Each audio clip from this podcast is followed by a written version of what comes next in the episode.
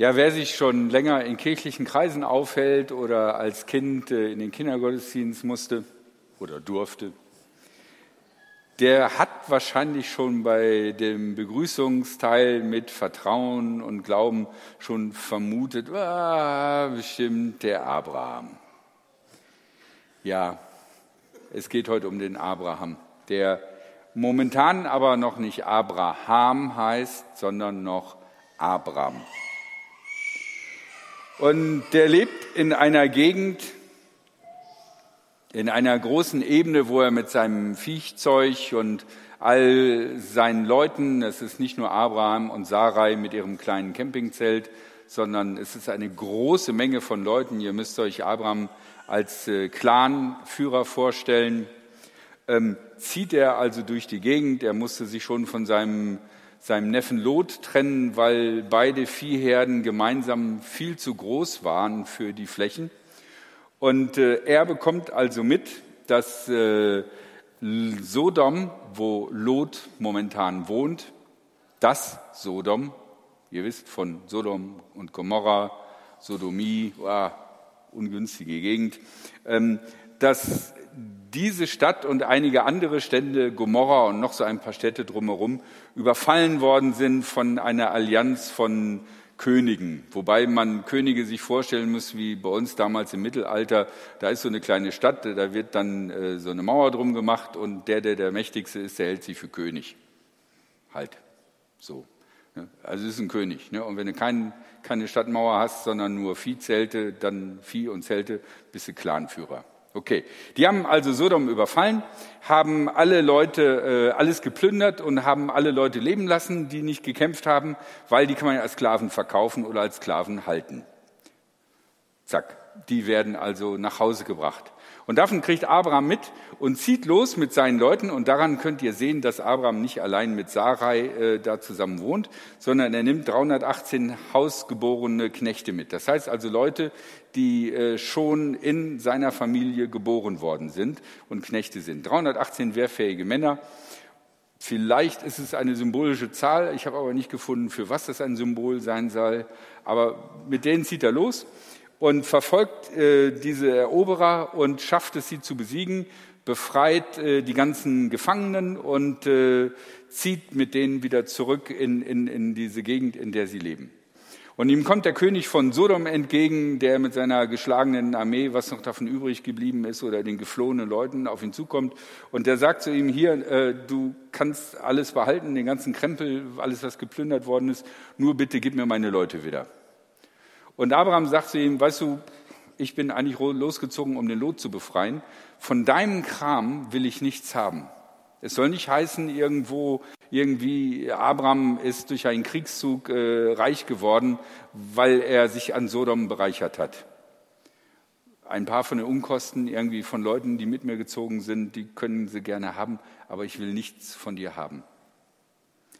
Das ist ungefähr, ein bisschen verkürzt, die Ausgangsgeschichte. Nachdem das passiert ist, heißt es, nach diesen Ereignissen kam das Wort des Herrn in einer Vision zu Abraham. Fürchte dich nicht, Abraham, ich selbst bin dein Schild. Du wirst reich belohnt werden. Abraham erwiderte, Herr mein Gott, welchen Lohn willst du mir geben? Ich werde kinderlos sterben. Und Eliezer aus Damaskus, das ist sein Haupthaus, äh, Verwalter oder nee, Zeltverwalter, keine Ahnung, so, so Second Chef, der wird alles erben. Weiter sagte Abraham, du, du hast mir keinen Nachkommen gegeben. Deshalb wird mich mein Verwalter beerben. Da kam das Wort des Herrn zu Abraham. Nicht Eliezer wird dich beerben, sondern dein leiblicher Sohn wird dein Erbe sein. Dann führte er Abraham nach draußen und sagte, betrachte den Himmel und zähle die Sterne, wenn du sie zählen kannst. Das ist jetzt Halbwüste, kein elektrisches Licht erleuchtet die Nacht. Da siehst du einen ganz anderen Himmel als hier bei uns im Baden. Wenn du da guckst, ich weiß es leider selber nicht, ich kenne es nur von Bildern, da siehst du Sterne, wow. So viele Sterne, dass es fast wie Milch aussieht. Betrachte den Himmel und zähle die Sterne, wenn du sie zählen kannst. So zahlreich werden deine Nachkommen sein. Abraham glaubte dem Herrn und das rechnete ihm Gott als Gerechtigkeit an. Vier Gedanken möchte ich euch mit auf den Weg geben. Der erste ist kein richtiger Gedanke. Ich möchte mich vorsichtig an das Thema ranschleichen und ich weiß, dass es kein äh, einfaches Thema ist. Es gibt hier unter uns zwei unterschiedliche Gruppen von Leuten. Es gibt die Leute, die sind einfach Eltern geworden. Vielleicht hat man sich lange gewünscht, vielleicht ist es einfach so passiert, vielleicht wollte man noch gar nicht, aber man ist Eltern geworden. Und das Selbstverständlichste von der Welt ist nach ein, zwei Jahren Kinder. Man gewöhnt sich dran, wie das so ist. Wenn du, ja, ne, die Wohnung sieht halt anders aus, wenn man Kinder hat. Und man denkt gar nicht darüber nach und manches Mal denkt man vielleicht, war das wirklich schlau? Hätten wir das vielleicht anders machen sollen? Und dann gibt es die anderen Menschen, die keine Kinder haben, bei denen das einfach nicht, irgendwie nicht geklappt hat. Und die aber eine Sehnsucht, einen Wunsch danach haben.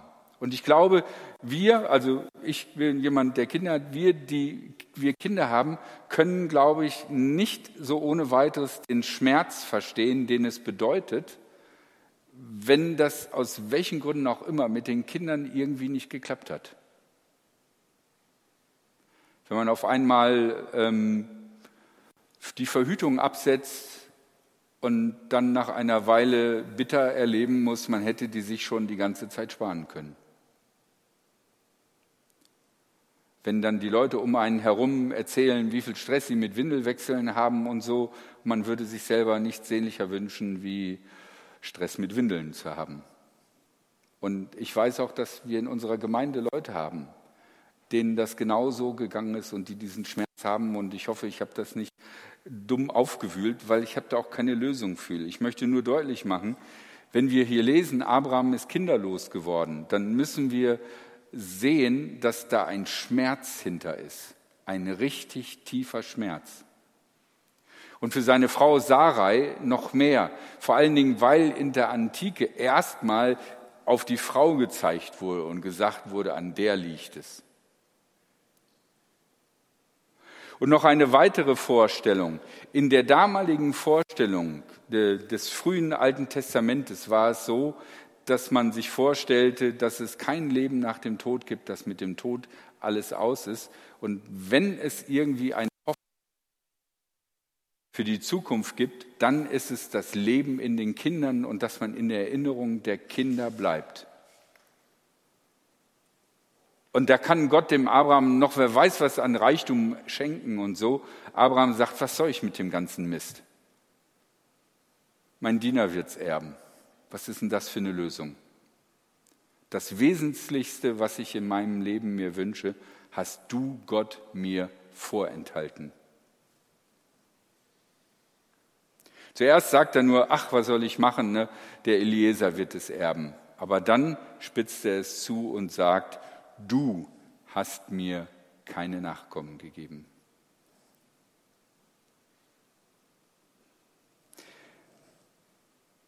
Das gibt es und nicht nur hin und wieder, sondern vermutlich in fast allen Leben, dass, es, dass wir Herzenswünsche haben, die tief, ganz tief in uns eingegraben sind und die sich nicht erfüllen.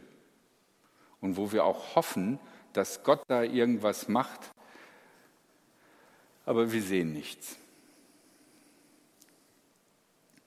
Mein zweiter Gedanke, mutlos trotz mutigem Erfolg. Da hört Abraham also davon, dass sein Neffe Lot in Schwierigkeiten geraten ist und dass eine Allianz von vier Stadtkönigen irgendwie da zugeschlagen hat und dass selbst die, die Könige von Sodom und Gomorra da nichts ausrichten konnten. Und dann macht er sich mit seinen Leuten auf, zieht denen hinterher und, und besiegt die im Kampf. Das zeigt, dass Abraham kein, kein, kein, kein seniler, depressiver Typ ist, sondern ein Mann ist, der zupackt, der Mut hat und der sagt, hey, das können wir nicht so lassen, da gehen wir jetzt gegen an. Und obwohl er in diesem Bereich seines Lebens eindeutig die Kraft und die Stärke hat, ist er doch in diesem anderen Bereich, in seinem persönlichen Leben, in seinem eigensten Ich, so mutlos. Und vielleicht kennt ihr das auch, dass ihr Bereiche habt, wo ihr Mut habt, wo ihr vorwärts gehen könnt und wo es läuft. Und äh, viele Leute um euch herum denken vielleicht, boah, bei der, ey, boah, da läuft's, wäre ich mal so wie die. Oder bei dem, Mensch, ey, super. Und die wissen vielleicht gar nicht davon, dass es da irgendwo diesen anderen Bereich gibt, wo auch ihr mutlos und kraftlos geworden seid, weil diese Sache sich nicht löst, sich nicht erfüllt. Abraham geht es genauso, er ist in dieser Stelle verzagt. Er ist genauso eine gespaltene Person, wie ihr euch vielleicht manchmal wahrnehmt. Nach außen hin der tolle Clanführer, dessen Herden sich mehr und mehr vermehren und nach innen der kleine junge Mann, der immer doch davon träumt, ein Kind auf dem Arm zu halten. Mein dritter Schritt, Herzenswunsch. Gott sieht den Herzenswunsch des Abraham. Er übersieht ihn nicht. Es ist auch nicht so, dass Gott sagt, ach Mensch, Abraham, wenn du mir das mal vorher gesagt hättest, sondern Gott weiß davon und er sieht ihn und er übersieht ihn nicht. Er hat einen Plan für das, was kommt, aber das sieht anders aus als die Zeitplanung von Abraham. Und das ist das Erste, woran wir uns gewöhnen müssen, wenn wir mit Gott gemeinsam unseren Weg durchs Leben gehen, dass die Zeitplanungen Gottes manchmal deutlich von dem sich unterscheiden, was wir persönlich uns so vorstellen und wünschen und wie wir es irgendwie praktisch hielten. Vielleicht geht es dir genauso mit diesem Herzenswunsch, dass du denkst, warum sieht Gott das nicht? Warum hilft Gott mir nicht? Warum erfüllt Gott mir nicht diesen Wunsch? Gott sieht diesen Wunsch, aber vielleicht ist auch in deinem Fall der Zeitplan Gottes deutlich anders. Ja, die schweißigen Ohren, da hält das Headset nicht so richtig. Ich würde jetzt gerne diese Predigt beenden mit dem Satz, und so wie bei Abraham Gott diesen Herzenswunsch erfüllt, wird Gott auch dir diesen Herzenswunsch erfüllen. Ey, das würde ich so gerne. Aber die Erfahrung lehrt, das ist nicht so. Das Sehnen wird von Gott gesehen. Und ich bin überzeugt, dass diese Sehnsucht auf irgendeine Art und Weise auch von Gott nicht nur gesehen wird, sondern auch bearbeitet wird. Aber sie erfüllt sich nicht notwendigerweise so, wie wir uns das vorstellen. Wenn wir mit Gott gehen und ihm unseren Herzenswunsch, unsere Herzenswünsche anvertrauen, müssen wir lernen, flexibel zu sein. Das liegt daran, dass manchmal das, was wir uns von Herzen wünschen, so wie wir es uns wünschen, unter Umständen gar nicht so gut ist. Wie viele Eltern und wie viele Teenies wünschen sich, ein Star zu werden? Aber wenn du die Rate der ehemaligen Kinderstars anguckst, die als Erwachsene total kaputt sind, kann man sich doch wirklich fragen, würde ich mir das wünschen, dass mein Kind ein Star wird? Und sollte ich mir als Teenie wünschen, ein Star zu werden? Wenn man sieht, wie viele zerstörte Menschen letzten Endes dabei rauskommen. Also unsere Herzenswünsche sind nicht immer so, wie wir es uns vorstellen, ein Segen. Und jetzt komme ich zu meinem letzten Schritt. Vertrauen ist alles. Jetzt kommt das absolut Krasseste wofür ich keine Beschreibung und keine Erklärung haben kann, was aber das Elementarste ist, warum Abraham der Übervater des Glaubens ist. Gott sagt Abraham, hey, mach dir keine Sorgen mit den Kindern, du wirst Nachkommen bekommen, so viel wie die Sterne, das läuft. Habe ich schon in der Pipeline. Und Abraham sagt nicht, ja, ey, jetzt aber auch mal langsam Zeit, ey, ich kriege schon graue Haare, sondern Abraham sagt, ja, glaube ich.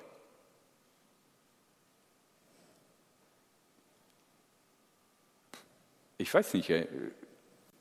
Er sagt, glaube ich. Und das ist das, was an Abraham das Besondere ist. Und das ist eigentlich eine der Kernideen des christlichen Glaubens dass wir Gott vertrauen und sagen, ja, glaube ich. Dir vertraue ich. Ich vertraue darauf, dass das, was du sagst, das Richtige ist. Alles Wissen, Griechisch, Latein, Hebräisch, Kirchengeschichte, der ganze Kram, alles Bibelstudium, alle vertrackten Theorien, die du dir über YouTube runterladen kannst, wie man äh, Jesaja 19 mit äh, Hesekiel 15 in Bezug auf Offenbarung 13,8 äh, dir zusammenbasteln kannst, ist nichts dagegen, gegen diesen einen kurzen Satz, ja, glaube ich. Das ist die Essenz des christlichen Glaubens. Jesus Christus sagt am Kreuz, in deine Hände befehle ich meinen Geist. Ich hänge am Kreuz. Ich könnte mich fragen, Gott, warum? Aber ich sage, in deine Hände befehle ich meinen Geist. Okay, ich bin eigentlich fast fertig mit meiner Predigt, aber ich muss trotzdem noch einen kleinen Disclaimer machen. Ihr kennt Disclaimer, das ist, äh, wenn du so ein Medikament verschrieben kriegst und durchliest, was es für Nebenwirkungen hat und wo man vorsichtig sein muss. Ne? Also nicht mit Milch einnehmen oder so. So, wie ist das mit dem Vertrauen? Also, ich rufe auf zu vertrauen und dieser Text ruft dazu, das Zentralste im Glauben, auf Gott zu vertrauen. Aber wir sollen nichts Dumpfnasiges machen. Bei Abraham hat Gott Abraham eine konkrete Zusage gegeben. Und das nicht nur an einer Stelle, sondern an mehreren Stellen. Er vertraut auf Gott, der ihm das wirklich versprochen hat. Manchmal neigen wir dazu, wenn wir Gott Vertrauen hören, sagen, ja, das mache ich auch, ich vertraue auf Gott. Ähm, ich habe nach einem Beispiel überlegt, mir ist leider nur eins aus meiner Jugend eingefallen. Also ich, meine Kinder sind ja nicht da, ich war nicht so ein guter Schüler, ich habe äh, mir relativ früh abgewöhnt, Hausaufgaben zu machen und so. Und ähm, aber dann bin ich ja Christ geworden, dann habe ich immer noch keine Hausaufgaben gemacht. Aber dann habe ich am Sonntag in der Jugendgruppe alles gemacht, Programm gemacht und alles und, und, und voll fett und so, ne? anstelle zu lernen, weil ich mir gesagt habe, Jesus selber sagt ja, ne, vertraue auf Gott ne, und tu das, was für Gott ist, und dann wird Gott das andere machen. Und dann habe ich überlegt, wenn ich jetzt Jugendgruppe mache, dann mache ich das für Gott und dann macht Gott, dass ich in Englisch keine fünf habe. Ich meine, ich vertraue da ganz auf Gott. Ne? Ich diene ihm und er macht das schon. Ja, ich habe immer eine Fünf in Englisch gehabt. Was lehrt dich das? Gott hat mir keine konkrete Zusage gegeben, dass er gesagt hat, Ralf, guck dir die Sterne an, so viele wie da Sterne sind, wirst du Vokabeln kennen.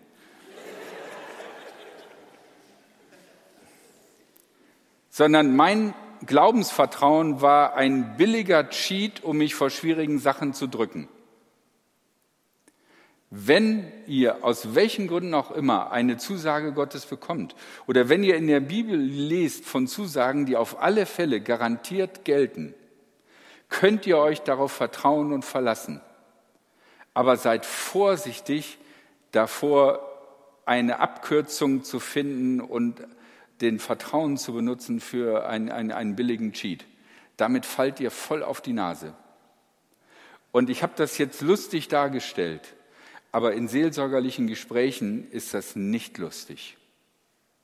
wenn Leute auf diese Art und Weise am Glauben gescheitert sind. Also denkt daran, Abraham ist der Mann des Glaubens. Er glaubt einer Zusage Gottes. Nichts Windiges, sondern was Konkretes. Es gibt in der Bibel konkrete Zusagen, auf die könnt ihr trauen.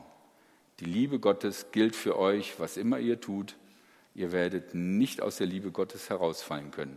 Das ist die Zusage, die ich euch heute geben kann und darauf könnt ihr vertrauen. Amen.